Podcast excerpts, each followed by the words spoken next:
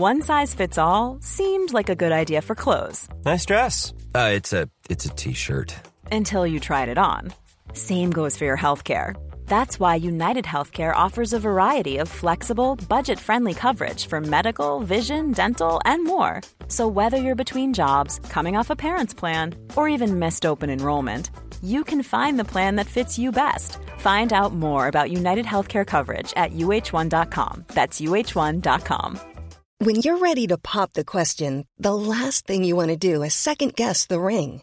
At Bluenile.com, you can design a one of a kind ring with the ease and convenience of shopping online. Choose your diamond and setting. When you find the one, you'll get it delivered right to your door. Go to Bluenile.com and use promo code LISTEN to get $50 off your purchase of $500 or more. That's code LISTEN at Bluenile.com for $50 off your purchase. Bluenile.com code LISTEN. There's never been a faster or easier way to start your weight loss journey than with PlushCare. PlushCare accepts most insurance plans and gives you online access to board-certified physicians who can prescribe FDA-approved weight loss medications like Wigovi and Zepbound for those who qualify. Take charge of your health and speak with a board-certified physician about a weight loss plan that's right for you. Get started today at plushcare.com slash weight loss. That's plushcare.com slash weight loss. plushcare.com slash weight loss. Facebook's safety teams protect billions of people each month. They lead the industry in stopping bad actors online. That's because they've invested more than $13 billion in the last five years, quadrupling their safety and security teams to 40,000 people, and investing in industry leading AI technology to enhance safety on their platforms. It's working. Over the last several months, they've taken action on 1.7 billion fake accounts. 51.7 million violent and graphic posts, 62 million explicit adult posts, 9.3 million drugs and firearms sales posts. But working to reduce harmful and illicit content on their platforms is never done. Keeping your feed safe will continue to be everyone's priority at Facebook. Learn more about how they're helping people connect and share safely at about.fb.com/safety.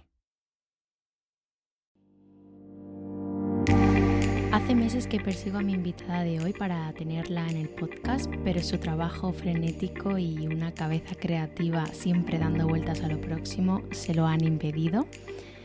Ella es Mercedes Zubizarreta, fundadora junto a su hermana Elena de Zubi Design y es de esas personas que te inspiran constantemente y de las que querrías ser amiga.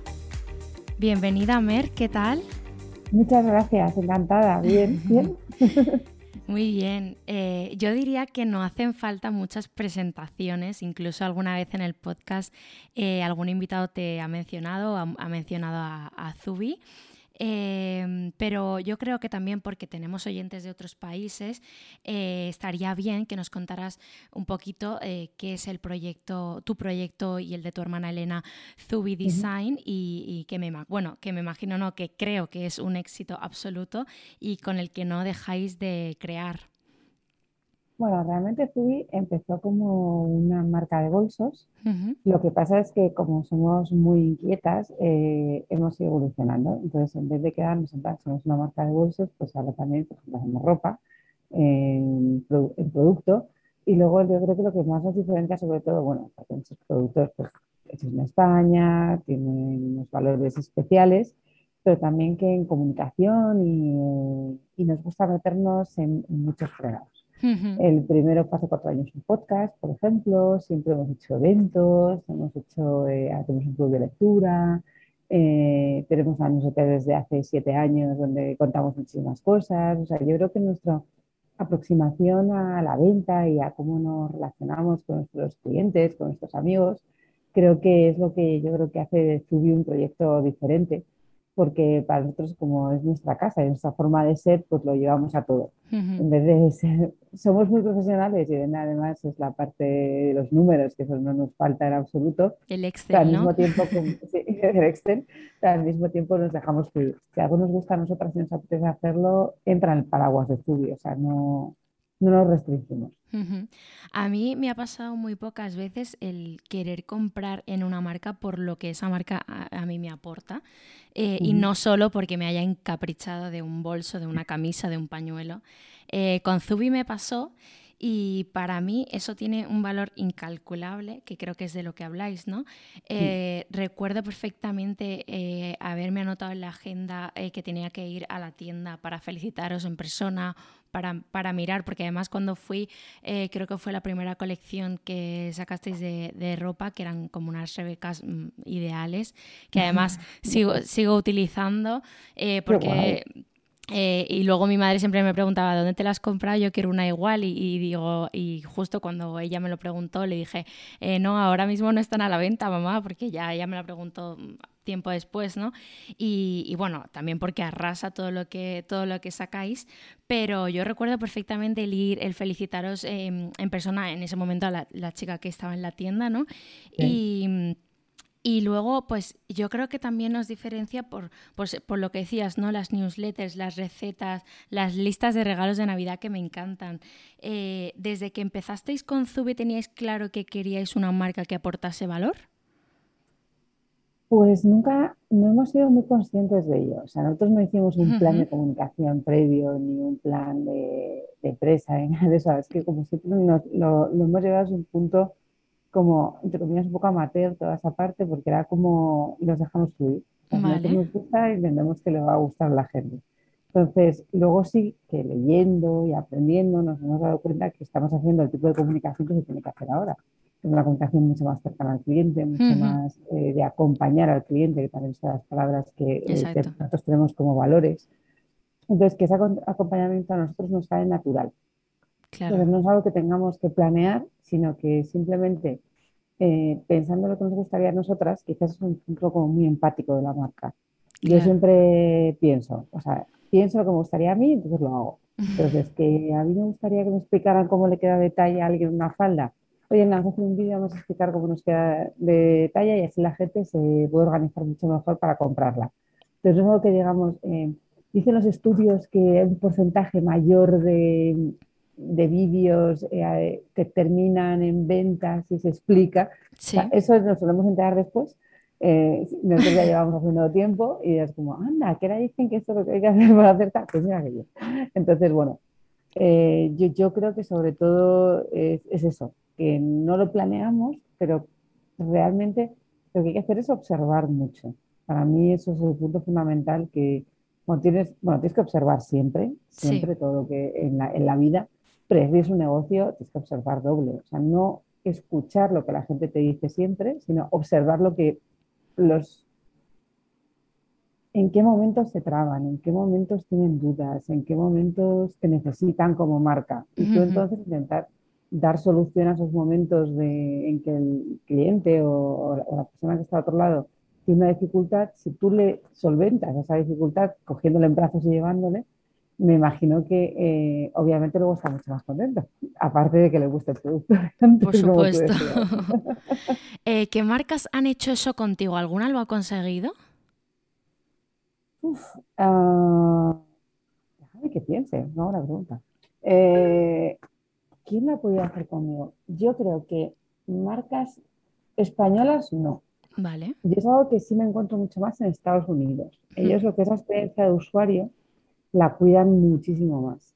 Pues sí que me he encontrado marcas, pues desde marcas de deporte o marcas incluso de ropa interior, vale. que sí que eh, son mucho más, voy a decir la palabra inclusiva, pero no me refiero a tallas, me refiero a forma de incluir la ropa. Por ejemplo, desde mm, una Kim Kardashian que lanza una marca como Skims sí. y por supuesto está poniendo todo el día su marca, enseñando mujeres de todas las tallas, enseñando por qué se la pone, por qué no, ahora me pongo este vestido y este conjunto es el que me queda bien debajo, ¿por qué lo hago? Pues todo eso, por ejemplo, ese acompañamiento, que muchas veces la gente dirá, pues vende porque es sin Kardashian.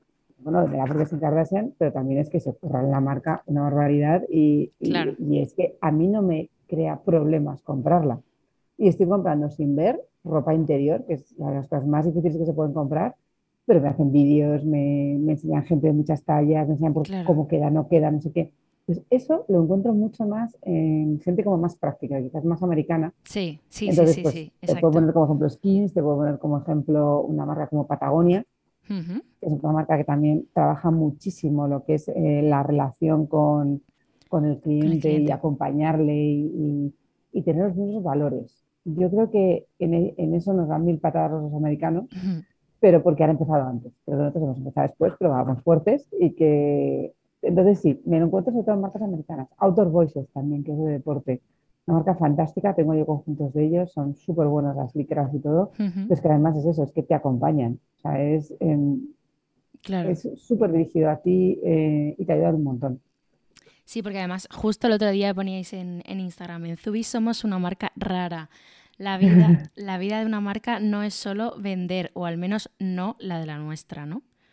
No, no para nada. Eh, realmente vender es, de todos debemos de, vender, no voy a Por supuesto. pero eh, vender es divertido, pero no es divertido. O sea, realmente eh, a nosotros nos divierte hacer otras cosas. Y, creemos que si tenemos el altavoz para hacerlo, ¿por qué no hacerlo? Entonces, yo no sé también, más que Elena, soy súper inquieta. Les digo, oh, sí, quiero leer me cuesta leer. Reese Witherspoon tiene un club de lectura maravilloso en Estados Unidos y yo veo que la gente se empieza a reunir en España para leer. Venga, ¿lo puedo hacer en Zubi? Y mira mi hermana como, bueno, si lo haces tú, a mí me da igual. O sea, eh, la verdad es que sí, nos va a ayudar a leer a todas. Y entonces pues montamos un club de lectura. Eh, es que es mucho más, es que al final eh, creas una comunidad a tu alrededor. También es gente que comparte muchos valores contigo y yo comparto con ellos, pero ellos comparten con nosotros un día, no sé por qué, bueno, sí sé por qué, enseñé en necesario los productos que acaba de terminar. Nosotros enseñamos los, los, productos de belleza al revés. La gente enseña cuando están llenos y yo enseño los que vacío y los, y los acabo hasta que no queda nada. Eh, ahí también debemos ser raros, pero yo, yo, creo que eso certifica que lo has usado y que, bueno, te lo has comprado primero, lo has usado, lo adoras y por eso lo has terminado hasta que no queda ni gota. Y entonces dije una cosa de, de un champú yo tengo como descamación, pero bueno, es otra, eh, dermatitis rica, es, es, otra cosa, no, no, no, es caspa, entonces yo digo, es que sigo buscando el champú ideal.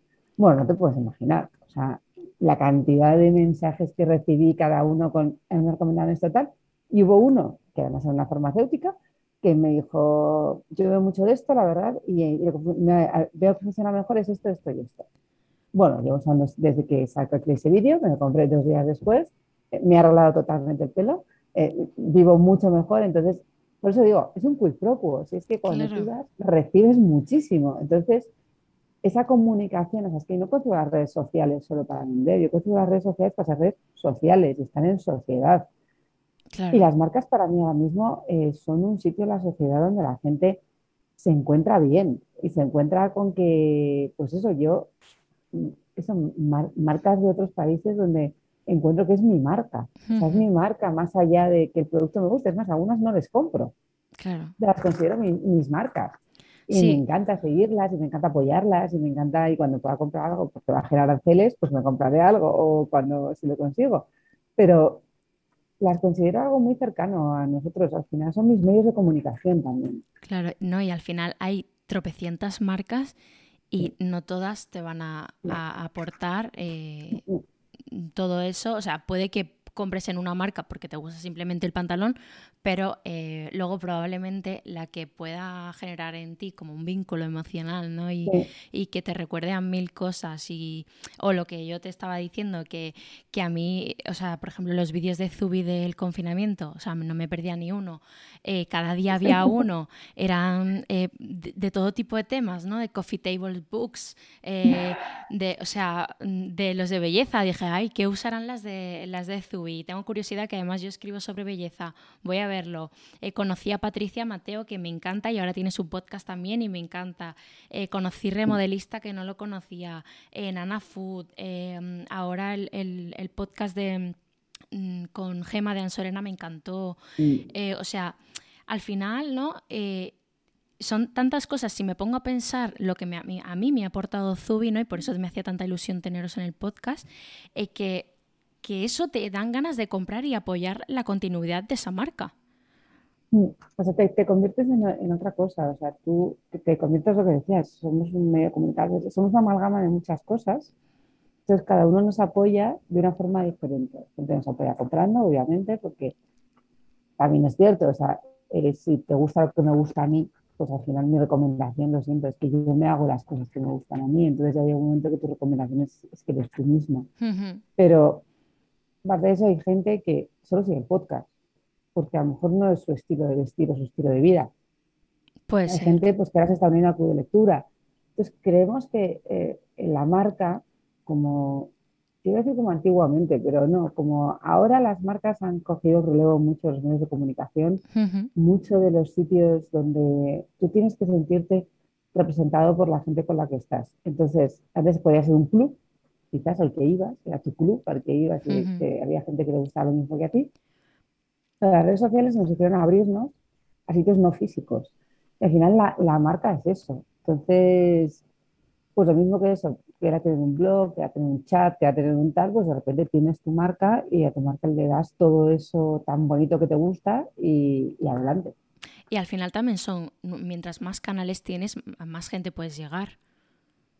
Absolutamente obviamente el que te conozcan desde muchos sitios, que fidelices también a esas personas por cada uno de los canales que tienes, es súper interesante porque eh, te da lugar a hacer muchas cosas, hacer, te pienso que es hacer mucho bien, pues eso, el que de repente pueda compartir lo del pelo o que alguien diga no sé mm. cuánto, de repente te sientes como, sin ser influencer, pues nosotros no somos influencers ni queremos serlo, creo que el influencer es otra cosa, yo intento denominarnos como curators, sea, me gustan cosas, si lo digo, pero siempre hay una línea, yo, creo que se ve muy claramente, nosotros marcamos una línea entre nuestra vida privada y nuestra vida no, no privada, en la, en la cual no, no, tenemos por qué pasar esa línea porque tampoco lo pasan los que están enfrente, me refiero, o sea, podemos tener conversaciones muy tal.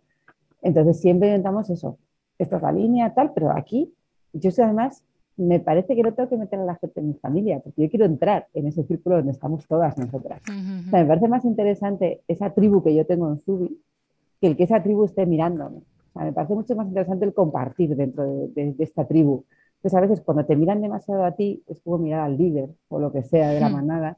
Me parece que también se pierden cosas. Eh, me parece mucho más interesante el que todas tengamos nuestra parcela, que es nuestra vida, y luego como que nos relajemos fuera de nuestra vida con esto que es Zubi. Entonces yo, yo, yo creo que por eso nosotros siempre hemos puesto ahí ese límite en el cual no somos influencers porque no dejamos eso, pero sí es como que compartimos todo como nos apetece y nos comparten a nosotros, también es guay. ¿Y dónde te, dónde te informas tú? ¿Cómo te inspiras? Eh, ¿Qué marcas crees que lo hacen muy bien si hablamos de comunicación? Marcas que lo hagan muy bien en comunicación. Mm, he dicho antes algunas americanas que me gustan muchísimo, pues Outdoor Voices, por ejemplo, es una marca que me encanta. Ahora me gusta mucho la comunicación de una marca que se llama Doen, por ejemplo, que es de vestidos. Eh, me fijo mucho más en marcas que no son de ropa. Realmente eh, que hacen cosas que no hago yo, porque al final siempre está muy trillado lo que tú haces.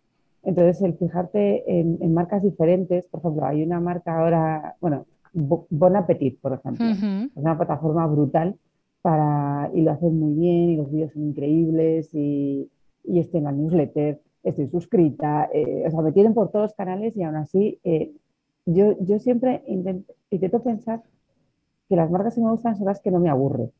Hmm. Las que incluso haciendo siempre lo mismo, porque Bon Appetit son recetas, pero el estar suscrita me aporta.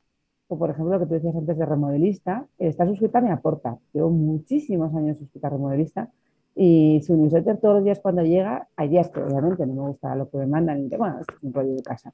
Pero luego hay días que lo guardo, o sea, tengo una carpeta con casas guardadas de tiempo inmemorial de o jardines. no tengo jardín. Hay unas casas increíbles y, no siempre son grandes, no siempre son, o sea, no, es, no es algo em, a lo que no puedes aspirar, ¿no? Es, eh, puede ser algo más pequeño, pero siempre súper práctico, súper útil, súper bonito a la vista, ¿no? Y eso al final también te hace la vida más fácil, ¿no? El que, el que tengas tu alrededor eh, bonito, cuidado, eh, no sé, eh, la verdad es que a mí me, encanta y lo descubrí por, vosotras y, sí que es verdad que, lo sigo a menudo. No puedo leerme todos los días la, newsletter, pero, pero, porque, pero porque no sé cómo lo haces tú, o sea, no sé si te da tiempo a ti a leerte todos los días eh, el New York Times, eh, es que Business of Fashion, o sea, madre mía, es muchísima información.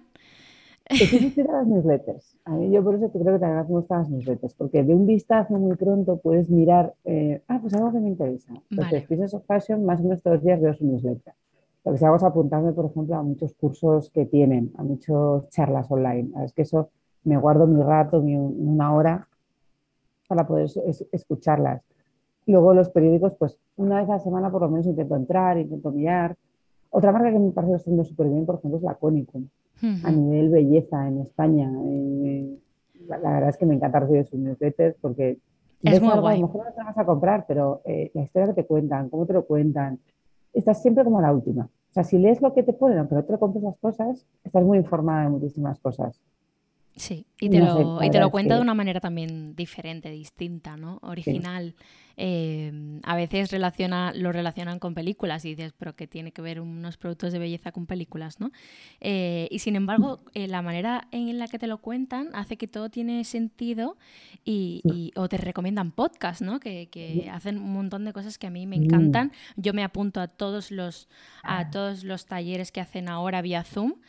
Eh, y es que se aprende muchísimo, porque aprendes marcas, aprendes cómo lo hacen, eh, a la fundadora de la marca, el por qué. Y es que cada vez que voy a un taller, bueno, que voy, que, asisto virtualmente, la verdad es que em, me llena y aprendo cosas nuevas. Y fíjate que yo vengo del mundo de la belleza, que, soy una friki de la belleza, pero siempre aprendo cosas nuevas y, siempre me surgen nuevas preguntas, beauty, y, y, eso es lo que me dan también ganas de comprar en la Conicum o en Zubi. Claro, no, totalmente. Por ejemplo, lo que te decía de Bon Appetit. Bon Appetit me descubrió una marca de tuppers. Ah, eh, ya tengo mis tuppers, me voy a comprar otros tuppers. Pero es graciosísima, se llama Inca con K. Y te mandan las recetas más bonitas del mundo. Eh, te mandan recetas, te mandan. Además, las fotos son como si fueran de lujo, los tuppers, son tuppers. Y tiene incluso un, bolsito especial para llevar tu tupper, pero que es como si llevaras casi un Chanel. Eh, a la oficina, claro, porque es de piel, se cierra con una tapa, o sea, no es una bolsita isotérmica, no, no, no, no, es la bolsa que tú lo ves desde fuera y dices, es un bolso carísimo americano. Y llevas tu tupper por la ensalada. Entonces, ese tipo de cosas eh, me gusta verlas, porque me gusta seguirles, porque, o, los de los puzzles, esos me tienen enganchadísima. eh, pero enganchadísima, yo me he descubierto es una friki los puzzles. Y, y, bueno, es horrible, porque me mandan puzzles nuevos todas las semanas todas las semanas para que compre. Claro. No hacer tanto. No puedo hacer tanto porque estaría todo el fin de semana metida en un puzzle. Entonces, son cosas, pero que te hacen ver cosas bonitas, que te hacen ver cosas diferentes, que hacen hmm. que te ocurran ideas. Claro. No es hacer un puzzle. Si me veas más allá, de repente ves algo rojo o no sé qué, o fíjate cómo se ha mezclado esto con esto. O sea, hay, hay que ver muchas cosas. Entonces, bueno, Instagram, newsletter, yo voy mirando y bicheando, me encanta navegar. Bueno, podríamos estar todo el día, yo creo, las que somos un poco así, un poco inquietas ¿no? y observadoras, creo que podríamos estar todo el día eh, en Instagram o, en la calle eh, viendo y, disfrutando también de, todas esas cosas que nos nutren, ¿no? Que yo a veces mm, siempre, siempre se lo digo a mis amigas, cuando voy a dar un paseo, que intento darlo todos los días, eh, con un podcast, con algún episodio, se me ocurren millones de ideas y me entran ganas en ese momento de pararme en un banco a escribir todo lo que se me está ocurriendo y a veces no lo hago y debería porque eh, es un momento en el que me, inspiro mucho más que quizás estás estando sentada en la mesa, ¿no? Sí. Eh, hay una cosa que a mí me gustó de Zubi al mucho al principio y que me llamó mucho la atención y es el tema de las tallas.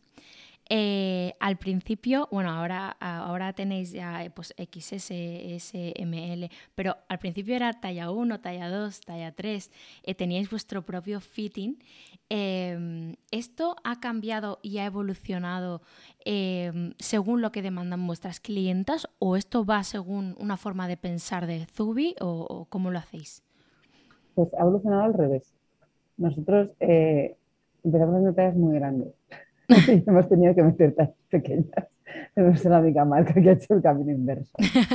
Eh, Exacto. Una cosa es, pues, cuando empezamos con ropa en Zubi, yo sí puse sobre la mesa de, vale, yo no tengo un tipo ideal, eh, yo soy grande, tengo una talla 44-46 y mi propia marca va a llegar a la 44-46. Eh, yo no concibo el tener una marca de ropa y que no me pueda poner la ropa, cuando además yo soy imagen de la marca, entonces para bien y para mal hay que escalar de ahí para abajo. Lo que ocurre con producción es que cuantas más tallas haces, más complicado también. O sea, el, escalado de tallas es un rollo porque, claro, si, si, es talla única es guay, pues porque todo una talla, pero si no, luego te quedan siempre tallas sueltas, entonces siempre intentas hacer la menor cantidad de tallas posibles. Desde el principio marcamos que yo era una L, y además ahí me viene muy arriba, yo soy una L o una 3, y vamos a hacer 3, 2, 1. Entonces, cuando hicimos 3, 2, 1, nos dimos cuenta que la gente venía y le quedaba súper grande porque yo mido unos 71, eh, pues ya te digo, soy una 44, 46, por tanto, soy grande. Pero eres, eh, no eres bajita tampoco. No soy bajita, eh, no, no, soy menos alta, pero oye que mi, de mis cuñadas miden un metro cincuenta, me saco yo 20 centímetros, entonces venían, se probaban algo y era como, Mer, te has pasado. Y era como, sí, creo que me he pasado. Claro, ellas tienen una 3 de 68, igual de sanas que yo, pero 3 de 68 con un metro. Entonces, claro, era como que les quedaba, las camisas eran vestidos. Por tanto, era absolutamente ridículo. Entonces dijimos, no, claro, ¿qué, ¿qué voy a hacer? Cero y menos uno. Entonces, por eso tuvimos que cambiar los tallajes a XS, SML, XL. Dependiendo de las tallas, hacemos hasta unos y hasta, o sea, dependiendo del modelo, hacemos hasta unos y hasta otros, si son más, queremos que sean grandes, no queremos que sean grandes, pero seguimos trayendo como nos dé la gana la XL es una 44-46, que es muy difícil encontrar en ninguna tienda. Normalmente es una tienda, es una XXL. Pero está feísimo, o sea, una XXL, yo creo que soy XL y punto, tampoco hay que pasarse. Y entonces para abajo llegamos hasta aquí, esa XS. Lo que hemos hecho ha sido es distanciar más las tallas. Tú puedes hacer cada talla, entonces hemos decidido que entre una XS y una XL hay de la 36 a la 46. O sea, son muchas tallas metidas en cinco tallas nada más. O sea, hacemos como la mitad de tallas. Y bueno, si luego tienes que mover un poco un botón, también es verdad que nuestras hechuras no son ajustadas, no nos gusta la hechura ajustada. Entonces siempre puedes encontrar algo un poco más oversize o menos oversize que, que te valga perfectamente. Claro. Entonces nos, no, no, no, hacemos ropa ceñida para nada y, y, gracias a eso podemos hacer este tallaje como nos da la gana. Entonces el tallaje azul. También es verdad que la gente se lleva grandes alegrías, obviamente, porque vienen, se prueban una M y dicen, si yo siempre soy una XL y ahora soy una M. ¿Ves? Si es que esto es maravilloso. Yo soy una XL o una L a veces. Entonces yo me quedo feliz, claro, que voy a las tiendas y claro, pues te un poco como que no tenéis mi... ¿Cómo no vais a tener mi talla? Eso en tu vida tenemos. Claro. No sé. Eh, eh. bueno, y también que la gente no se sienta encasillada en una talla, ¿no? Porque, eh, o sea, así, pues si en una camisa tienen una L y luego en, en otro, o en un vestido tienen una M, pues eso también a veces no te hace, te hace no pensar y, y, comerte tanto la cabeza, ¿no? Como, ay, por, eh, no, ¿por qué no, no, tengo en todo la M, ¿no? Porque a mí me pasa que tengo distintas tallas en distintas tiendas y, y, cuando hoy, por ejemplo, ayer o antes de ayer que hacía una compra en las rebajas de, de, Zara, em, dije, mamá, he pedido las, las tallas al tuntún porque no tengo ni idea, o sea, lo que, y luego lo que yo era de talla hace dos meses, como he perdido peso ahora soy otra y entonces al final eh, tampoco me gusta el, clasificarte en tengo que estar en la talla X o yo soy talla X y porque esta marca se está equivocando haciendo mi talla em, que sea una más, ¿no? Em, por eso también me... O sea, ¿qué talla quieres ser hoy? Sí. Para mí es importante, porque hay días que yo quiero ir más ajustada, porque me apetece. También, sí. Y días que quiero ir absolutamente hecha en una tienda de campaña.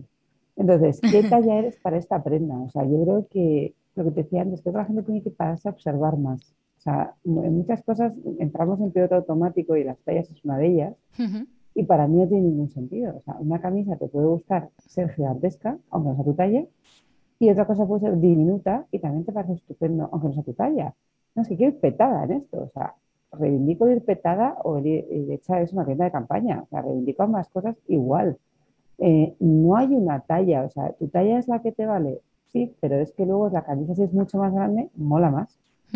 Puede molar muchísimo más y que el pantalón entonces, o sea, yo, yo creo que es más fijarte en volúmenes, fijarte en cómo te quedan las cosas. Yo le animaría a todo el mundo a que cuando entres en una tienda no se vaya directamente a su talla, sino siempre se pruebe varias. para ver qué sensación le da esa prenda. Y entonces te das cuenta que puede ser un abanico de tres tallas todos, más o menos, por encima, por debajo, tal, y dependiendo de la prenda, como quieres que te siente, también eso necesitas un poco de estudio personal, o sea, mirarte, quererte eh, y, decidir que, eres libre de las tallas, por tanto te compras sin mirar la talla, el que te gusta, cómo te queda. Y luego miras la talla y si está la talla, genial. Pero un poco como abrirnos un poco a, llevar lo que nos gusta. Ahora que estamos hablando de las tallas y en los últimos años ha habido un poco de revolución en, todo el tema del fitting de las marcas, sobre todo en el fast fashion, ¿no? Eh, que son los que van más rápido eh, produciendo, ¿no? Y, y, con las, bueno, con todo el tipo de colecciones, pues eso, cada, dos semanas o cada semana introduciendo nuevas prendas. Em, me gustaría hablar contigo de algunos ejemplos de, de, fast fashion, ¿no? Que no es para nada lo que, lo que lo que subí. Em, por ejemplo, Zara antes tenía eh, de vez en cuando una XXL y ahora en casi todos sus vestidos o sus camisas tiene la XXL. Cosa que el otro día, por ejemplo, me probaba un vestido eh, y, me decía mi madre, eh, no, pero es que este vestido es, enorme y lo tuyo es una XS. Y digo, mamá, en la vida, o sea, pero ni una S ni una M, yo en la vida voy a tener una XS, ¿cómo voy a probar ese vestido? Efectivamente, ese vestido me estaba grande, o sea que, que Zara también se equivoca, pero bueno, lo que, lo que quería decir con esto es que em, luego HM lleva años teniendo su propia sección de tallas grandes. Mango, Mango he leído que va a, cerrar Violeta y lo va a integrar esas tallas dentro de su propia marca. Em, ¿Qué crees tú que pasa en el sector y, qué opinas también del movimiento del body positive? Eh, ¿Crees que también es un poco marketing o como está pasando con el greenwashing y, y todo el tema de la sostenibilidad? Yo creo que es marketing. O sea, yo creo que simplemente el hablar de ello mete las tallas y ya está. O sea, eh, yo creo que siempre necesites contarlo muchísimo. O sea, nosotros estamos todo el día contando que llegamos a tal talla. Yo simplemente me pongo la ropa y digo que la llevo. Entonces ya yo creo que la gente entiende que estás haciendo esa talla. Claro, que si tienes talla para ti y para Elena, pues es que hay, hay, hay variedad de tallas. Tenemos muchas tallas. Claro. Pero bueno, por un lado no, no, no es malo decirlo, yo creo que también ayuda a que gente haya a todo el mundo. Pues también hay gente que de verdad que no se entera. Entonces a veces tienes que decírselo muchas veces para que se entere. Hmm. Pero hombre, nosotros en marketing usas cualquier excusa para comunicar algo.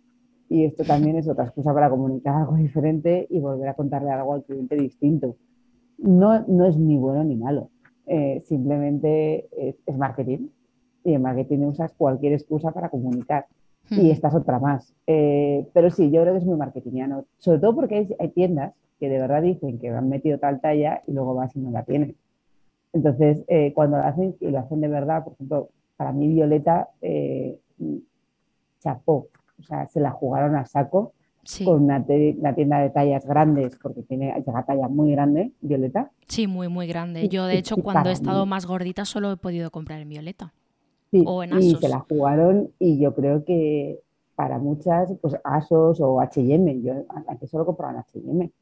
No en talla grande, porque H&M talla grande muchas veces me quedaba grande porque estoy como en el limbo, estoy en el limbo. Sí. Vivo en un limbo entre eh, las marcas que van hasta la 42 y las que parten de la 46, porque no todos son una 40. Soy la 44 esa intermedia, que como sea un muy pitillo a mí no me vale, pero como sea muy grande, eh, o sea, muchas veces el tallaje o la forma, el patronaje, mejor dicho, sí, el, patronaje de las tallas grandes no es favorecedor para mí porque eh, no todas las tallas grandes son iguales.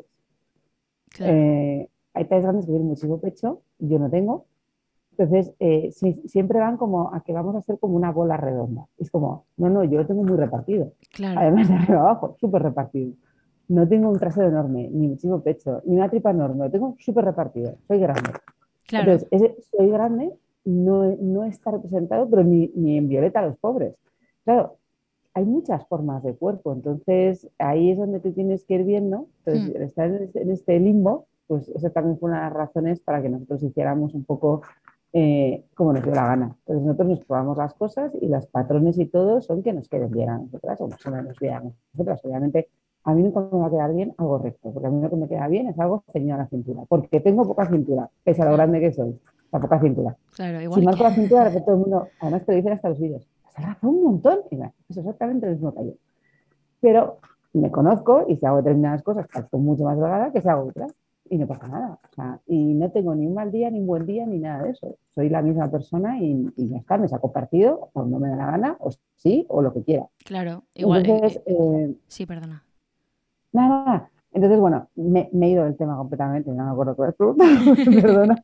Pero, pero sí, yo, yo creo que hay mucho marketing y yo creo que simplemente, para mí es más importante decirle a la gente cosas como, quiérete, pruébate talla, decide cada vez cuál es tu talla, decide qué es lo que te apetece para esa prenda, obsérvate, decide que si algo te queda bien, lo llevas, pero si algo te queda fatal pero te encanta, llévalo igual, porque da lo mismo, porque a veces te, te empecinas de solo me quedan bien tales, tales pantalones. Bueno, pues te queda un poco peor, pero vamos, que tampoco se va a venir al mundo, porque te quedan un poco peor. No, si te claro. gustan y te apetece ponértelos un día, póntelos. O sea, yo creo que hay que trabajar más esa parte de quererse y menos de la talla. A mí me encantaría que no hubiera talla. Sí. O sea, yo llegaba a una tienda y mirara más o menos las hechuras de algo y me probaba tres o cuatro. Y con esos tres o cuatro decidiera cuál me gusta y ya está, y no era ninguna talla, yo simplemente viera volúmenes. Totalmente. Además, eh, yo, por ejemplo, yo ya he entendido que no me voy a probar ningún jeans más de los modelos Manfit, porque no me queda bien. O sea, ni, ni 46 ni 48, ni, si, ni siquiera si fuera 50. Es que no me entran porque esa, eh, esa hechura, ¿no? ese, ese patrón, a mí no me funciona. Igual que otros eh, patrones eh, que quizás son incluso slim fit o algo así, eh, me quedan bien en una 42.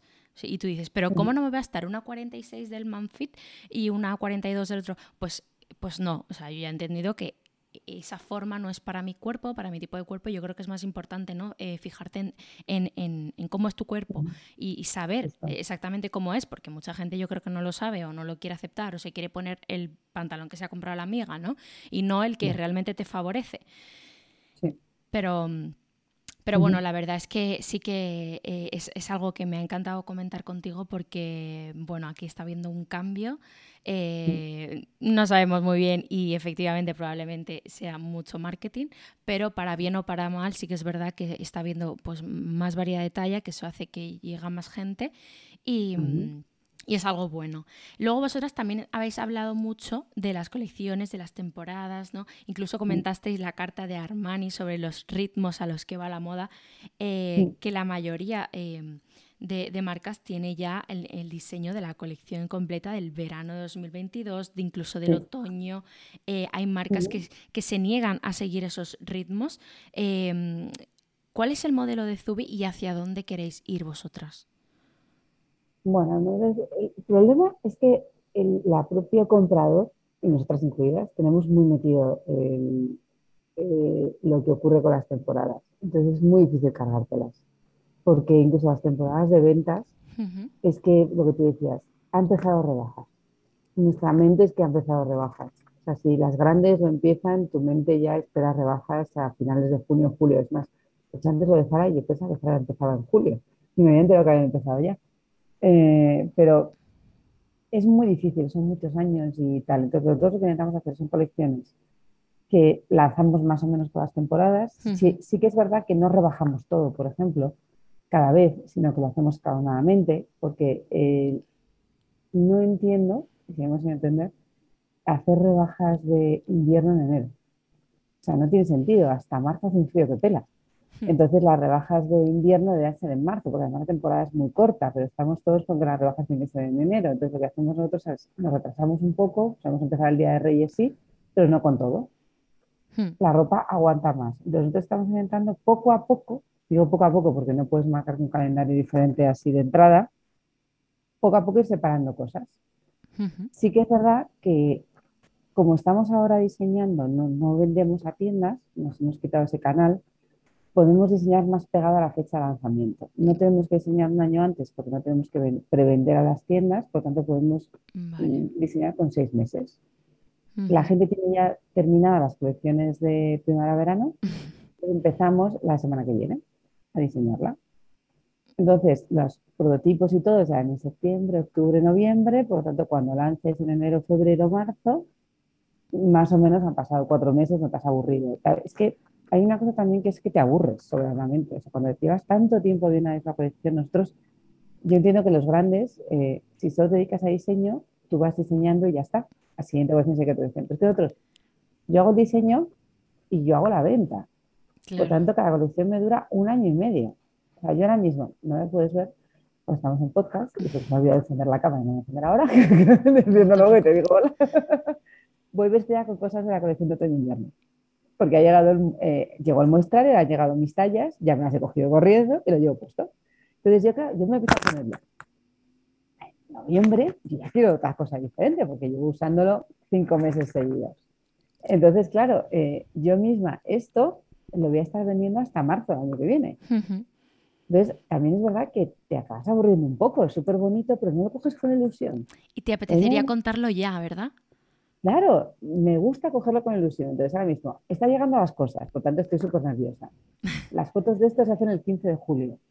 El lanzamiento probablemente sea en torno al 22 de julio. O sea, me queda un mesecito. Un mesecito por aguantarlo, obviamente, hasta que se lance la mayor parte de la colección de invierno. El resto es de septiembre y luego alguna cápsula para Navidad que haremos algunas piezas extras. Pero todo va a ir así. Al final recibimos, hacemos fotos y lanzamos pues, en un tiempo de un mes que te da tiempo a que te haga ilusión y te siga haciendo ilusión algo. Porque yo cuando lo hacíamos con una antelación, cuando llegaba yo es que ya estaba además diseñando la siguiente y la siguiente, por lo tanto llegaban las cosas y era como, ay, plan de comunicación de esto, ¿ya qué hacemos? Si esto ya la cabeza en el verano siguiente, me apetece hacer otras cosas, la tengo muy visto. Entonces, el hacerlo desde este punto de vista mucho más pegado a la fecha, tampoco te puedes pegar muchísimo porque no somos pronto moda tampoco. Hemos hecho un híbrido por ahora. Entonces, como con todo en Zubi, intentamos ser como coherentes. Entonces, si no queremos hacer rebajas en determinado punto, no las hacemos, las empezamos más tarde. Las empezamos escalonadas, que también es una cosa rara, que normalmente la gente empieza a saco con todo. Nosotros preferimos escalonarlas también para darle a la ropa y a los bolsos una vida sea, nos da mucha pena. Es todo como rebaja, vende, rebaja, vende, rebaja, vende. Y es como, no, no vamos, hay que quererlos y no puedes quitártelos de encima la primera de cambio para meter otra cosa, que también hay una responsabilidad ahí. Claro. La producción, del planeta, de todo, que oye, está para quererla y si tú no la quieres y la rebajas todo el tiempo, ¿cómo la van a querer tus clientes? Hmm.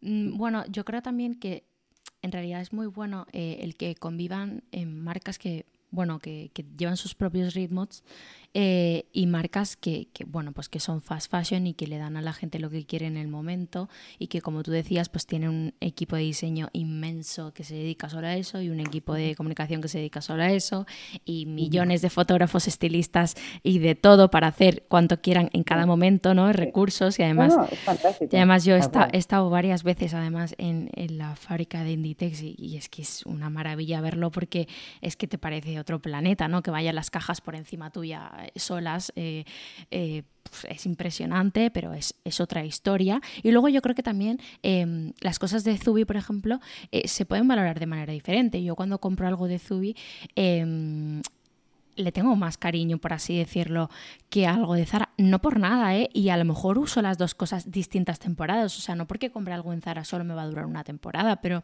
sí que es verdad que, claro, también la calidad eh, se nota muchísimo. Pues lo que te decía, ¿no? De mi, de mi primera ahora no me acuerdo cómo se llamaba, la, la primera Rebeca Gris que tuve de Zubi, eh, que era de estas de las que te decía talla 3.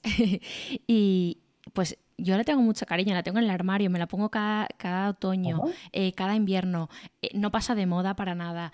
Eh, y luego, pues ayer me compré cosas en, las rebajas de Zara porque he perdido peso, no me quiero comprar mucha ropa porque no me quiero gastar dinero en ropa, que voy a seguir perdiendo peso y creo que todo puede convivir, pero apreciando también y, aportando y sobre todo apoyando a esa gente que hace cosas diferentes y, que tiene especial cuidado y mimo y que le pone, em, bueno, quizás muchísima más atención. Em, y que te aportan cosas, porque a mí Zara me puede, me puede aportar fotos maravillosas de Steven Meisel en la web, pero no, me dice qué podcast escuchan ellos, no me dicen eh, qué recetas van a hacer esta Navidad, no me dicen qué productos de belleza usa Marta Ortega. Entonces, como no me aportan esas cosas, eh, y esas cosas sí me la aporta Zubio, me la aporta eh, alguna otra marca, pero muy pocas, muy pocas, pues al final yo también premio eso, ¿no? Justo, justo. Es que además nosotros tenemos una parte de la colección que es clásica, que llamamos que es el core, que se mantiene temporada tras temporada y no se rebaja. Y luego tenemos otra parte de la colección que es como la de temporada.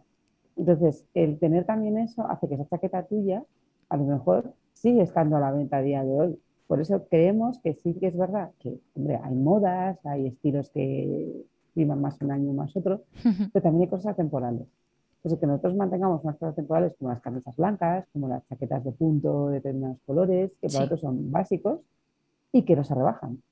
Por lo tanto, le damos el valor que tienen esas piezas. Que luego este año se lleva el rosa y hacemos una chaqueta rosa, pues es más difícil que alguien ocupe una chaqueta rosa en su armario toda la vida, pero una chaqueta beige o una chaqueta gris es algo que te dura muchísimos años.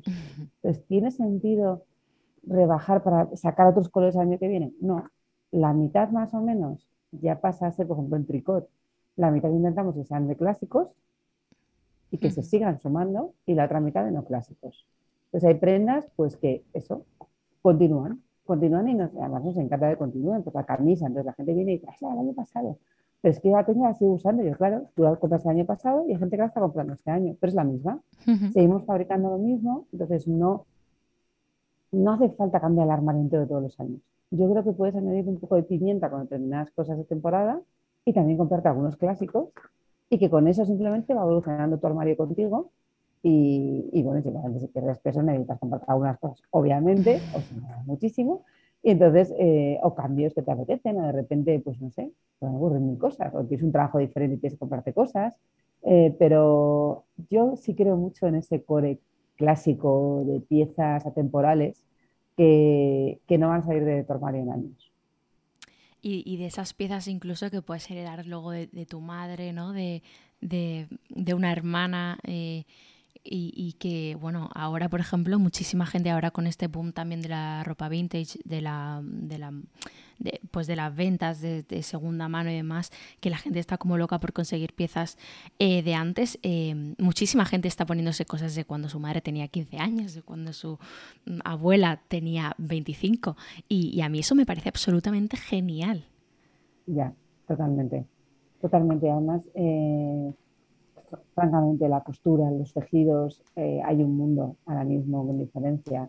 Y luego además son especiales, son distintos, nadie lo va a llevar igual que tú. Eh, yo creo que eso le aporta una historia además a, eso que llevas, que también forma parte de la personalidad de esa prenda, que ahora mismo hay muchas personas que no tienen personalidad. Hmm. Entonces, el que esa la tenga te hace sentirte además mucho mejor. Eh, dijisteis que el confinamiento os hizo salir de la rueda de hámster. ¿Qué, ha cambiado? ¿Qué, ha cambiado en Zubit eh, el COVID?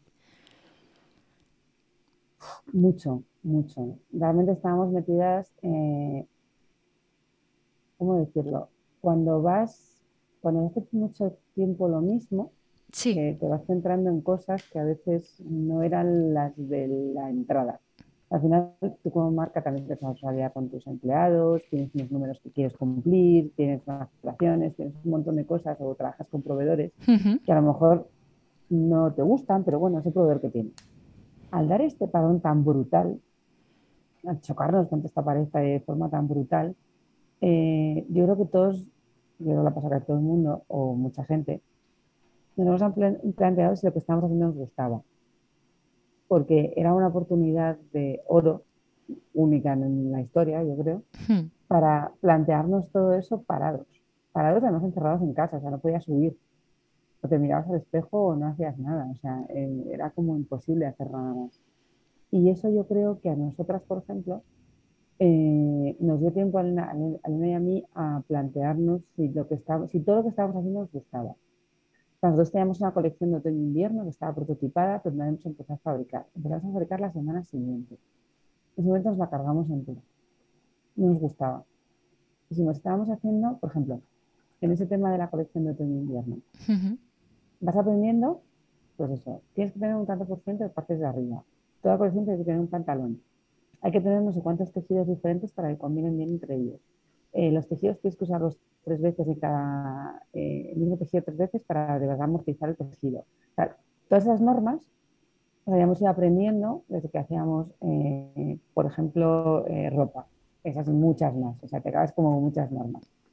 Cuando que nos confinan, nosotros nos vemos en casa y, tal, Y una de las dos dijo, joder, es que la, colección esta no sé por dónde pillarla. Y la otra dijo, es que me ruipila.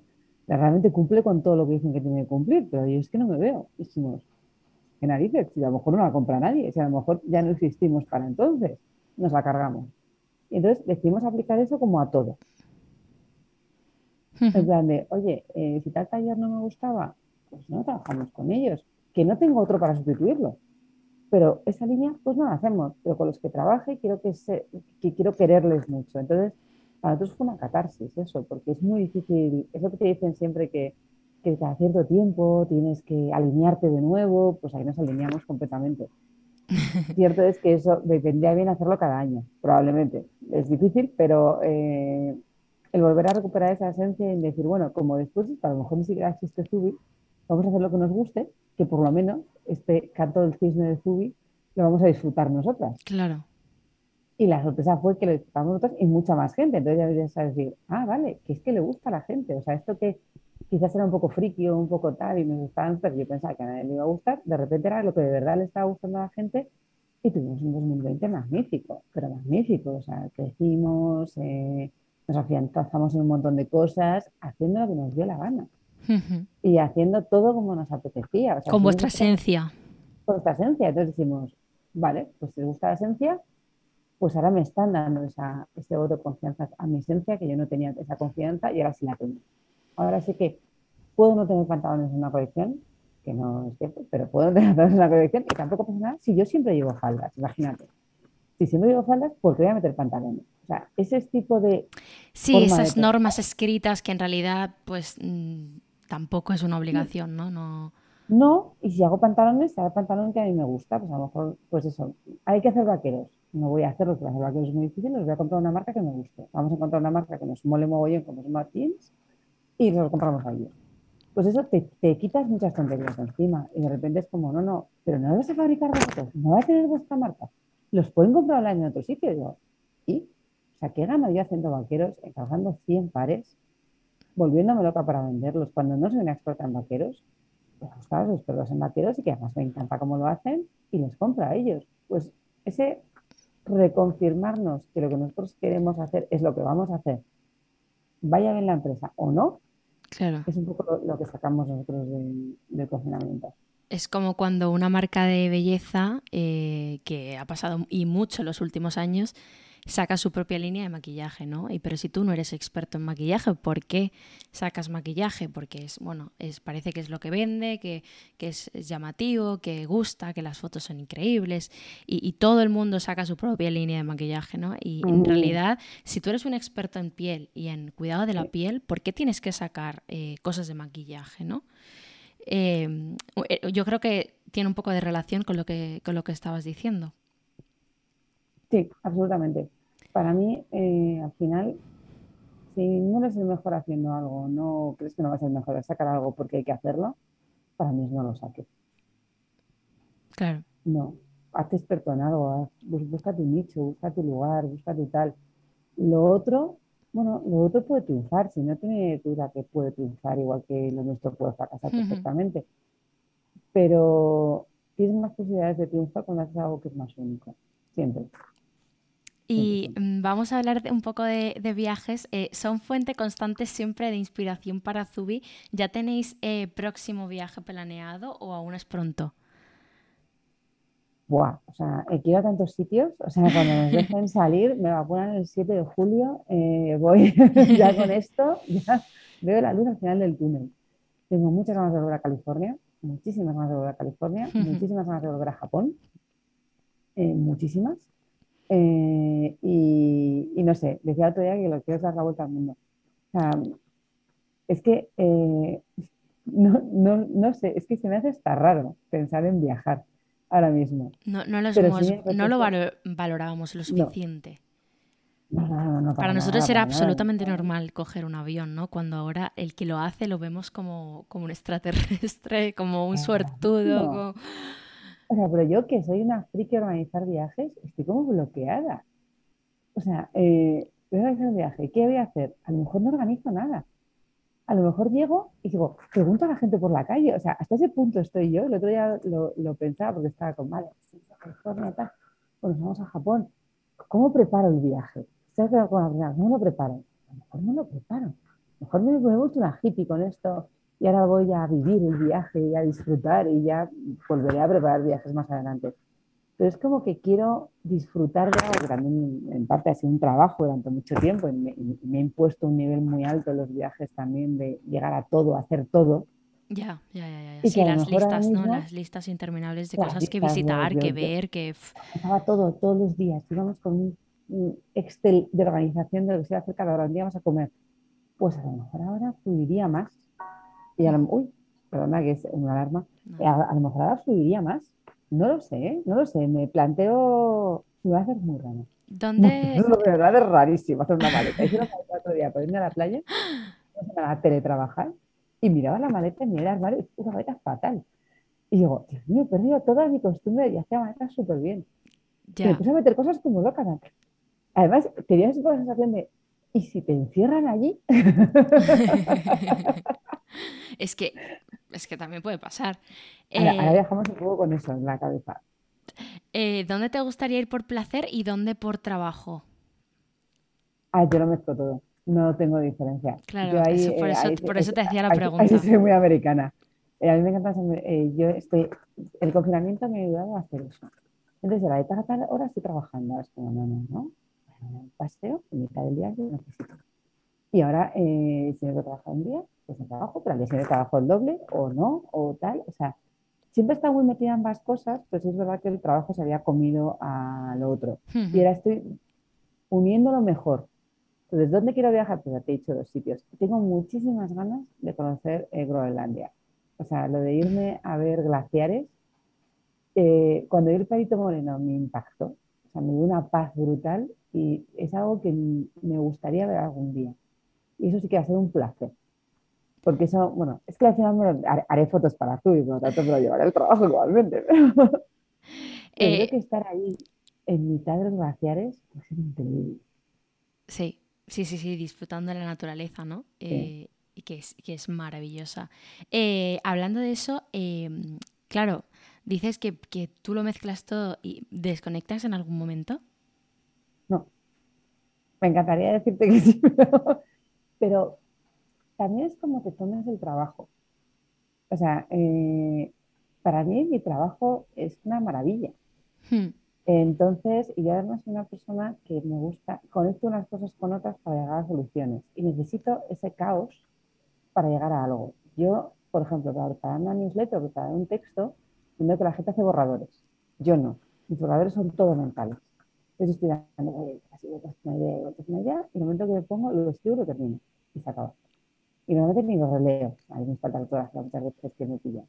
Pero entonces, como estoy todo el rato pensando en cosas y conectando cosas y observando, y lo que observo me ayuda a conectar una cosa con otra, que de repente desde de repente hace clic algo, tanto en mi vida personal como en mi vida profesional, como te digo, es todo junto. Entonces, no, no, desconectar no es una maravilla para mí. Para mí es estar presente más importante que desconectar. Es más, eh, hmm. el, parar para mí es ser consciente de dónde estoy. No, lo de la mente en blanco es imposible. Además, he hablado con gente de mindfulness y me ha dicho, tú haces un mindfulness al revés, que es perfecto y también para la gente como muy creativa, lo hacen al revés, que es pararte y simplemente sentir. Hace, sí. hace calor, date cuenta cómo estás y ya tiras. O sea, lo de mente en blanco ni puedo, yo creo que ni quiero. Lo he intentado, horrible, horrible, fatal, fatal. Un agobio, un estrés, ¿para qué? Claro, es que a mí yo creo que me ocurre un poco lo mismo, ¿no? yo, por ejemplo, a mí me resulta muy difícil ir a un hotel y no pensar en cómo contaría en un artículo mi experiencia, eh, qué me ha hecho sentir, em, en qué tipo de artículo encajaría. Y lo mismo me ocurre con un restaurante, lo mismo me ocurre con un centro de belleza. Em, al final hago fotos ¿no? en esos viajes, en, esos, en el último viaje que hice eh, antes del confinamiento, que además fue Londres, que es una de mis ciudades favoritas. Em, la gente me decía por Instagram, pero tú a Londres, ¿a qué has ido? Y yo pensaba para mí, a lo que me da la gana. Es decir, eh, yo, he ido a lo, que, a lo que yo quiero y a lo que yo quiero vivir de Londres, que a mí es una de las ciudades que más me gustan por muchos motivos, pero también por, por, lo que hay allí de moda y de belleza, ¿no? Que es impresionante, que están las mejores marcas, que hay marcas que todavía aquí no están y allí llevan años. Entonces, yo voy a Londres a, hacer, a, eso, a hacer fotos que me gustan, que me inspiran, a, por supuesto, a disfrutarlo, a conocer restaurantes, a ir a los mercados que más me gustan de Londres, a, pues, a un montón de cosas, pero pero por supuesto yo me hago mis listas de los sitios que quiero visitar y todo eso luego me nutre de mucho contenido para luego contar en revistas y para contar eh, pues en Instagram y, no sé, y estar por ejemplo pues en un eh, pues en el concept store del web de, de MyFair, ¿no? Eh, todo eso a mí me llena muchísimo y, y, es lo que te decía, porque yo no puedo tampoco desconectar, por así decirlo, los viajes, pero es que tampoco me sale, porque a mí me sale grabar toda esa información hacer notas, llevarme cosas. Mm, para mí eso es un mix y, lo que tú decías, y luego si en el día a día te apetece darte un paseo a las 12 de la mañana o ir al mercado a la una, pues vas. Sí, Sí, totalmente. es raro, a veces te sientes rara porque a lo mejor piensas la gente la gente está ahora trabajando y yo estoy aquí paseándome como si como si ala, pero luego a lo mejor la gente ya ha dejado de trabajar a las 6 y tú estás ahí hasta las 11 pico y pala. Tal cual. ¿Y te, hay cosas que te hacen evadirte un poco? Uh, sí, me evade mucho hacer cursos. Hacer, perdona, que no en otra cosa, hacer cursos. ah, vale. Tengo toda mi atención en otra cosa, eso es lo que me hace evadirme de lo normal. Esto tengo que tienen que captar mi atención y cuando la captan pues con un curso, con un, eh, sobre todo incluso más que cine, más que series, sí. ahí, ahí sí que consigo evadirme. Y ahí sí me ocurren las mejores ideas, además. Entonces lo, lo esfuerzo. Ya. A cierto tiempo tengo que hacerme un curso o meterme en un curso que sea online o hacerme algo así de muy de concentración en algo, de entender algo y eso me ayuda a entender otras cosas. A ti te gusta mucho aprender de fotografía también, ¿no? Sí, mañana justo voy a un curso de fotografía no las que he revelado. Entonces eh, ahí me, me, apetece, o sea, en el momento no me apetece nada, porque empiezo con lo de fatal, el peor día que podía haber ido, yo tenía que haber hecho tal, pero cuando ahí, como descanso mucho, eh, luego lo agradezco muchísimo. Claro. Bueno, y luego también meterte en ámbitos en los que tú no eres la experta, yo creo que también nos enriquece mucho. Wow. genial, es estupendo. ¿no? Y aprender de otros y fijarte en cómo lo hacen otros y otros puntos de vista. Em, pues Mercedes, llegamos al cuestionario final, que es, mm. más cortito eh, y son preguntas que hago a todos mis invitados. Ha sido un placer hablar contigo de todos estos temas. Em, ¿A quién admiras? Eh, sobre todo profesionalmente, ¿no? ¿Ves? Gente del de tu sector o no del sector, emprendedores, em, no sé, alguien que tenga una marca, cualquier persona. Admiro mucho a Fernandria. no es de mi sector, obviamente, pero admiro cómo se pasó las normas que existían por donde le dio la gana. Es algo, me... nadie cerraba un restaurante seis meses, entonces ahora ya con estas Michelin y todo esto, estamos muy acostumbrados a estas cosas. Pero en su momento marcó un poco lo que él le dio la gana.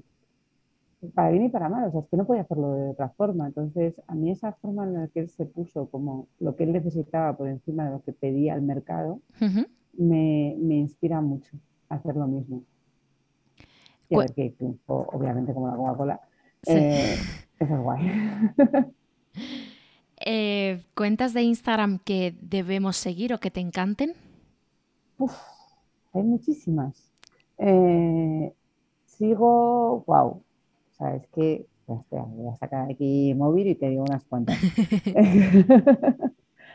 Hombre, podéis mirar francamente a las que sigo desde mi cuenta personal, de mer-zubi, ahí tenéis muchas cuentas a las que seguir. Pero vamos, sigo desde Patricia Mateo, a la que acabas de nombrar, sigo a gente como Housing Habit, que es eh, americana y es influencer, pero con una familia. Me encantan las, las, cuentas además que hacen cosas, que hacen casas, por ejemplo. Hay una que se llama entonces, John House Love, que también hace más que hacerse casas y me lo paso pipa viéndoles. Amanda Jane Jones, o sea, tengo como mucha mezcla, también mucho cocina, eh, pero tengo mucha mezcla, porque me apetece ver muchas cosas, pues que la lista es enorme. Yo sigo desde cuatro personas, 737 personas, y de verdad Y de vez en cuando hago limpias, ¿eh? No, no, no sigo porque sí. O sea, 787 son de la última limpia. Porque además hay que tener en cuenta que mientras más gente siga, también menos vas a ver, porque al final no te lo enseñan todo. Entonces tú misma te estás privando de ver cosas si sigues a, todo el mundo. Me cuesta. Me cuesta en mi cuenta y entonces a veces sí que es verdad que miro mucho. O sea, me quedo mucho rato. Eso está mal visto. Gente ahí enganchada a Instagram. Pero es que me lo paso muy bien a otros. Ya. de, verdad pero también sigo a las Kardashian, o sea que no les tengo ningún. bueno, es, yo creo que también para estar en el mundo creo que hay que seguir a todo tipo de, de cuentas, ¿no? Pero si no, también te estás metiendo en tu propia burbuja y estás dejando de ver otras cosas que están pasando en el mundo. Eh, pues, por ejemplo, eh, todo el mundo debería estar hoy eh, hablando de, también de lo, lo, que le ha pasado a Britney Spears, ¿no? Es una cosa... bueno, bueno, estoy enganchadísima. Las cuentas americanas están haciendo, están sacando frase por frase lo que ha dicho y además sacando las cosas anteriores que hizo el padre. Bueno, bueno, tengo un Master Avision Claro, por eso, o sea, quiero decir, eh, yo puedo me puede encantar la moda, me puede encantar la belleza, pero tenemos que estar en lo que está ocurriendo y yo soy una friki de, de, saber lo que está pasando en cada momento, ¿no? Incluso a veces cuando estoy grabando podcast eh, veo alguna notificación de, las noticias y, lo miro y, no, no, me va a servir para nada para el podcast, pero soy un poco, eh, me cuesta un poco parar o, o, me da mucha claustrofobia a veces el poner el, el el quedarme sin batería, el, ponerme, que es un poco malo, ¿eh? lo reconozco, o sea, un poco no bastante peligroso, pero... pero, hay, pero... Gente, hay gente que se da el tabaco, y ya no fumo. Claro, yo digo igual, yo digo igual. yo digo igual, no fumo, no bebo, eh, algún vicio tengo que tener, ¿no? Y, luego, y siempre pongo la excusa, es que para mi trabajo, y es verdad, o sea, mm, me nutre mucho para mi trabajo, pero también es verdad que mm, que, a veces es demasiado y que se te pasa el tiempo volando ahí. Sí, sí, sí, sí, totalmente. ¿Alguna serie, documental, eh, película o libro reciente que nos quieras recomendar? Por supuesto, me imagino que nos puedes recomendar eh, Milena Busquets y Manuel Javois, a los que has tenido en tu club de lectura. Sí. Pues a ver, estoy leyendo ahora mismo un libro que me han regalado y que me ha gustado muchísimo, que es El fundador de Patagonia. esto entra en, categoría eh, esas lecturas que tengo yo, que no son realmente lecturas, pero mola muchísimo, donde habla de su empresa. Y se llama Let My People Go Surfing, que es un poco eso. O sea, que si entra una buena ola a las 12 del mediodía, allí todo el mundo deja de trabajar y se va a coger la buena ola. Eh, un poco como es fluir con tu trabajo y fluir con tu empresa. Entonces cuenta lo bueno, lo malo, lo regular, cuando han fastidiado y lo cuenta. Uh -huh. un pedido monstruoso y se arruinaron de jerseys y porque lo pidieron a China para poder, eh, no, es que es mejor pedir allí porque nos van a mandar más eh, con el dinero que tenemos y la cagaron miserablemente. y entonces, pues la historia de la empresa, cómo hacen ellos todo, o sea, no, no se guarda nada. Eh, y lo estoy disfrutando muchísimo, muchísimo lo estoy leyendo poco a poco, disfrutando. Pues tengo ese y luego me han recomendado eh, justamente ayer un par de libros y a ver cómo se llama. Uno creo que es de Jacobo Vergareche, que yo no sé si lo voy a leer. Y otro es de, a ver, otro es del, hijo de Alfonso Usía, que se llama Alfonso no sé qué Usía, y que también me han recomendado un montón y que también es como muy rockero, que está prologado además por otro escritor que me gusta mucho, que es Ray Lóriga. Sí. Eh, estoy en modo destroyer con los libros. las novelitas de amor no me llenan últimamente. Ya, es, bueno, es que es, es verdad, a mí me pasa igual. Y cuando tengo tiempo libre, pues eh, en parte me gustaría hacer otras cosas, pero también me gusta nutrirme de todo eso que me va a servir para algo. siempre pienso que para alguna cosa me va a servir. Sí, totalmente. Em, no, no puedo preguntarte si escuchas podcast, porque me imagino que sí. Eh, es, es, algo obvio, eh, pero sí queremos oír tus favoritos. no creas. Bueno, es que también hay que tener tiempo, ¿eh? O sea... Cuando he pasado a hacerlos, poco a poco me he ido desenganchando, desenganchando por, por falta de tiempo. Por falta de ¿eh? tiempo.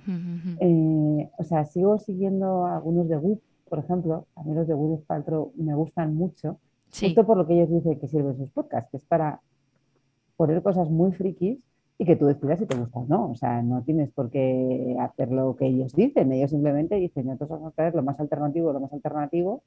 Entonces, como es tan alternativo, y estoy viendo ahí como hablan de la microbiota y todo eso, y, y son súper especiales. Y entonces, por ejemplo, ese sí, de vez en cuando lo escucho. Y luego, mmm, no te creas, voy pillando sueltos. Ahora ya, ya, ya sí que voy pillando sueltos. Alguien recomienda uno, pues le que entre y lo escuché pero no, no sigo ninguno ya de continuo, me costaba mucho, porque me enganchaba, me ponía muy nerviosa porque no podía seguirlos tanto y, y no me doy el paseo, me dar el paseo, yo que ahí va a estar la clave. Tienes que, eh, tienes que dar el paseo. Que dar el paseo. Y, y el último que he escuchado, por ejemplo, es un podcast sobre un que se llaman Qué pequeña es la moda, Sí. que también hablaban de las revistas y de todo eso, que claro, es un mundo en el que vivimos todos. Tienen un, y... un episodio de El PR que me hace mucha sí. gracia.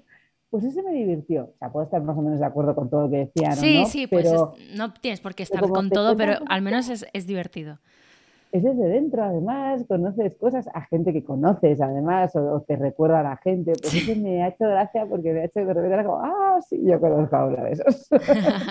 sí, sí, sí, sí, sí, sí, el que hace no sé qué, el que hace no sé cuántos. Y ese, por ejemplo, es el último que he escuchado. Son un poco sin filtros. Sí. Me falta más sin filtro, yo creo. Que hay mucha. Va muy mal, pero hay demasiado autocensura. Sí. Y demasiado suena muy mal, ¿eh? suena muy mal lo que voy a decir, pero de demasiada gente diciendo, no debes decir eso. Es como, ¿por qué no? Ya, sí, yo, yo, también lo digo no mucho. Nada, puedo que... decirlo, luego será de mal gusto.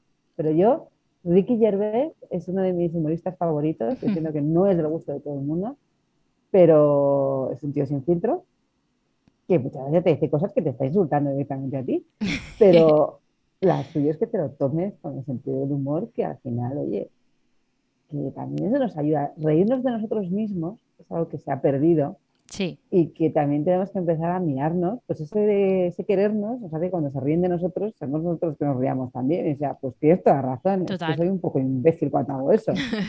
y, y, yo creo que el hablar sin filtro a veces, a veces en cosas muy controladas, obviamente, pues que no tiene por qué sentarte mal, porque también hace cosas, hacer cosas mal, o sea, conoce tu lado bueno y tu lado malo, ¿no? Sí, que todos sus sectores tienen sus más y sus, men sus menos sí.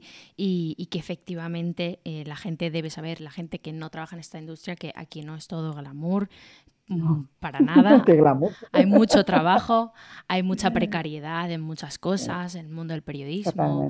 Eh, entonces, eso también se debe saber y ellos pues lo, lo, están contando bien en ese podcast que de momento solo he podido escuchar dos episodios por lo que te digo porque cada vez sigo más podcasts pero me pasa igual que en Instagram mientras más sigo más me cuesta elegir qué veo y qué no y, y, y, qué escucho y qué no porque es que es súper complicado.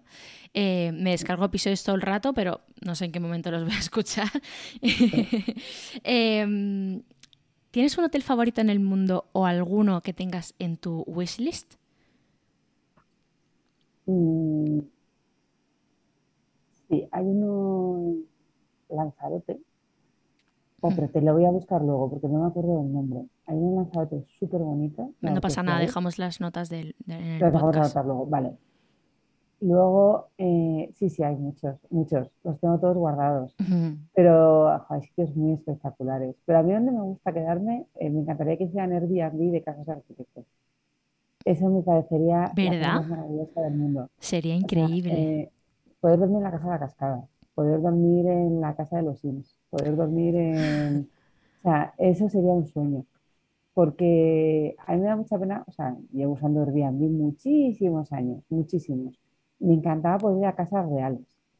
Y poco a poco se ha ido deviniendo que ya no son casas reales, sino son casas que la gente tiene para alquilar y convertir en hoteles. Claro. Entonces, el, eh, la idea de dormir en un sitio mítico, uh -huh. ah, mira, el hotel, aparte de Lanzarote, un hotel que quiero es en la unidad de habitación de Marsella, que está hecho en el edificio de Le Corbusier, que es una parte que convirtieron en un hotel. Uh -huh. Ese es un hotel al que quiero ir porque es dormir en la obra de un arquitecto que además mis favoritos, me conozco esa obra de memoria además, y que el día que llegue pues me estaré a la puerta o algo así y me tendré que hacer fotos, me van a sacar de allí.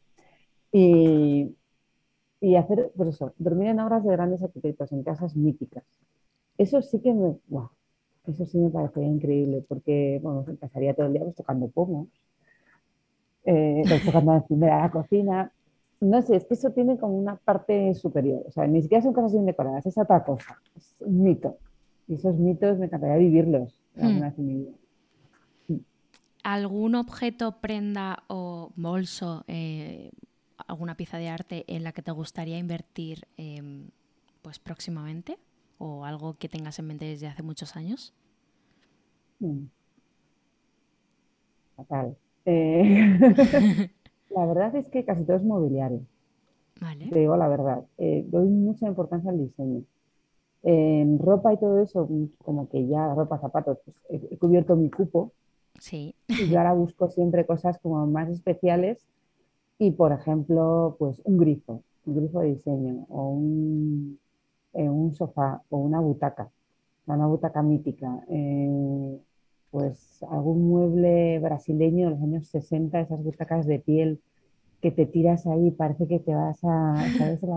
las he probado, o sea, puedo decir que es una cosa más cómoda del mundo con el reposapiés.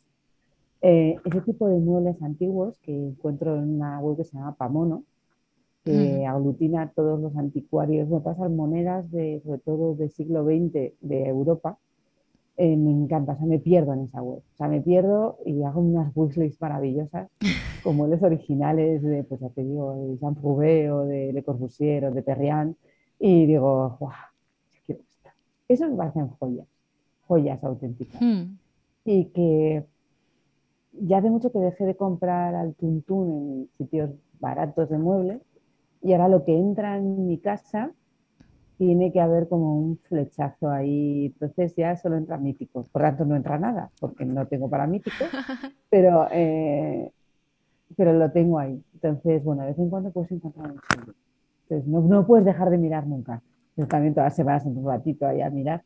Pero sí, las joyas, pues para mí el racionalismo y las cosas anteriores a eso, quizás desde el art deco al racionalismo, hay una época de diseño ahí maravillosa. Maravillosa.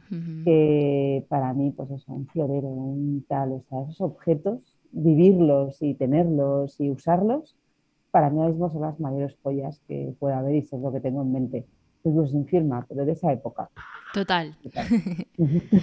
bueno, Mercedes, ha sido un auténtico placer tenerte en el podcast. Eh, muchísimas gracias por compartir tu tiempo con, conmigo y con, con los oyentes. Eh, y, de verdad que, muchísimas gracias porque ha sido muy inspirador. Eh, he dicho al principio, en la pequeña introducción, que eres de esas personas a las que siempre te gustaría ser su amiga o de esas personas que te, que te inspiran, ¿no? Que dices, eh, si estuviera aquí Mer, ¿qué se compraría? O si estuviera aquí Mer, eh, ¿qué haría? O mm, entre estos libros, ¿cuál leería? ¿no? Y, la verdad es responsabilidad, ¿eh? Bueno, un poco, pero a mí me gusta descubrir personas así y sobre todo tenerlas en el podcast. Así que mm, me gusta compartirlas con la gente también. y, y, nada, que espero que Zubi siga creciendo y que, sigáis muchísimos más años creando e inspirándonos a todos. Gracias. Muchas gracias. Facebook has invested $13 billion in teams and technology to enhance safety over the last five years. Over the last few months, they've taken down 1.7 billion fake accounts. Learn more about their ongoing work at about.fb.com/safety. Imagine the softest sheets you've ever felt. Now imagine them getting even softer over time. That's what you'll feel with Bowl and Branch's organic cotton sheets. In a recent customer survey, 96% replied that Bowl and Branch sheets get softer with every wash. Start getting your best night's sleep in these sheets that get softer and softer for years to come. Try their sheets with a 30-night guarantee. Plus, get 15% off your first order at bowlandbranch.com. Code BUTTERY. Exclusions apply. See site for details. If you're looking for plump lips that last, you need to know about Juvederm lip fillers. With Juvederm Volbella XC and Juvederm Ultra XC, your lip look, whether it's subtle or bold, can last up to one full year with optimal treatment and no additional maintenance. Find a licensed specialist and see if it's right for you at juvederm.com today. That's J U V E D E R M.com. Add fullness to lips in adults over 21 with Juvederm Volbella XC or Juvederm Ultra XC. Do not use if you have severe allergies or a history of severe allergic reactions, or if you're allergic to lidocaine or the proteins used in Juvederm. Tell your doctor if you have a history of scarring or taking medicines that decrease the body's immune response or that can prolong bleeding. Common side effects include injection site redness, swelling, pain, tenderness, firmness, lumps, bumps, bruising, discoloration, or itching. As with all fillers, there's a rare risk of unintentional injection into a blood vessel, which can cause vision abnormalities, blindness, stroke, temporary scabs, or scarring. For full important safety information, visit juvederm.com. Hey, it's Paige DeSorbo from Giggly Squad. High quality fashion without the price tag. Say hello to Quince. I'm snagging high-end essentials like cozy cashmere sweaters, sleek leather jackets, fine jewelry, and so much more. With Quince being 50 to 80% less than similar brands. And they partner with factories that prioritize safe, ethical, and responsible manufacturing. I love that. Luxury quality within reach. Go to quince.com slash style to get free shipping and 365 day returns on your next order. Quince.com slash style.